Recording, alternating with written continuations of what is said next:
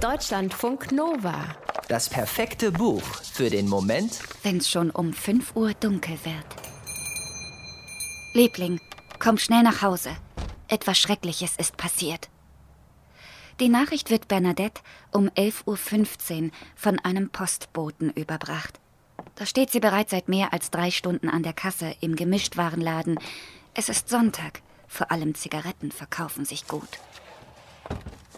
Bernadette verschließt die Ladentür und meldet sich bei ihrem Vorgesetzten ab. Auf dem Weg nach Hause kommt in ihr eine leise Ahnung auf, was passiert sein könnte. Hatte sie das Rattengift am Vorabend nicht aufgefegt?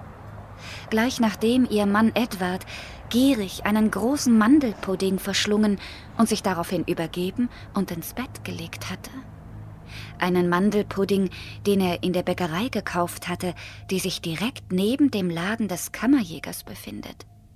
Im Laden des Kammerjägers hatte Edward ein Pulver erworben, mit dem er das kleine weiße Plastikklavier in ihrer Wohnung bestreuen wollte, um ungebetene Schädlinge fernzuhalten.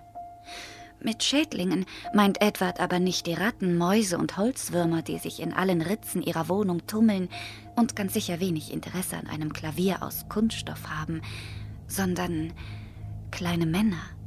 Edward befürchtet, in dem Klavier könnte bereits ein kleiner Mann wohnen und nachts herauskommen. Edward liegt auf dem Boden neben ihrem Ehebett. Die Decke liegt halb über ihm, er blinzelt, als er sie sieht. Bernadette, sagt er. Ich bin gestorben. Bernadette weint erst ein bisschen, dann kümmert sie sich um die Beerdigung. Edward wird in den Keller einer Kirche gebracht, in eine Art Gruft. Da liegt er nun. Bernadette besucht ihn jeden Tag nach der Arbeit. Sie bringt ihm Toast, Tee und Eier. Meistens trifft sie ihn Zeitung lesend und eine Zigarette rauchend an. Die Zeitungen werden gespendet, sie sind älteren Datums. Edward bittet Bernadette, ihm ein Magazin mit Farbfotos aus dem Gemischtwarenladen mitzubringen. Außerdem etwas Fisch und Karamellbonbons. Mehr sagt er nie. Immer nur, was er braucht und haben will. Selbst jetzt noch, als er tot ist. Auf einem gehäkelten Bild an der Kirchenkellerwand steht ein Spruch. Bernadette liest ihn jedes Mal. Verwöhne nicht die Toten.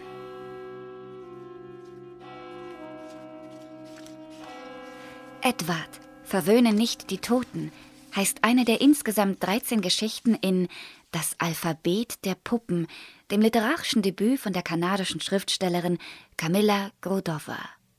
Jede ihrer Erzählungen ist auf die eine oder andere Weise bizarr. Da verliebt sich in der Erzählung Notizen einer Spinne ein reicher, potenter, achtbeiniger Mann in eine Nähmaschine. Er lässt unzählige junge Näherinnen pausenlos daran nähen und zugrunde gehen, weil er sich am Nähen nicht satt sehen kann.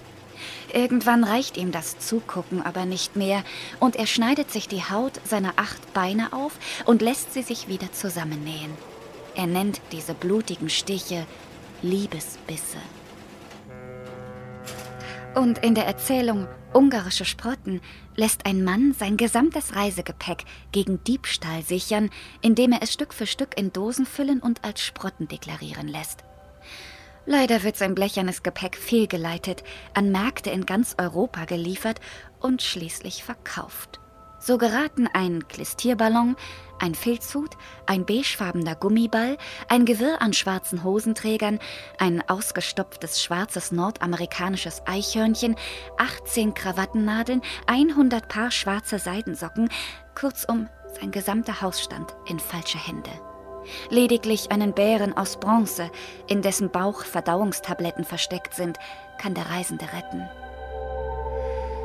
Wie kommt Mann auf sowas?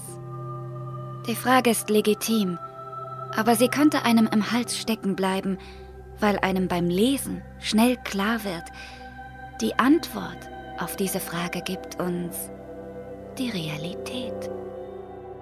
Schlaf gut. Deutschlandfunk Nova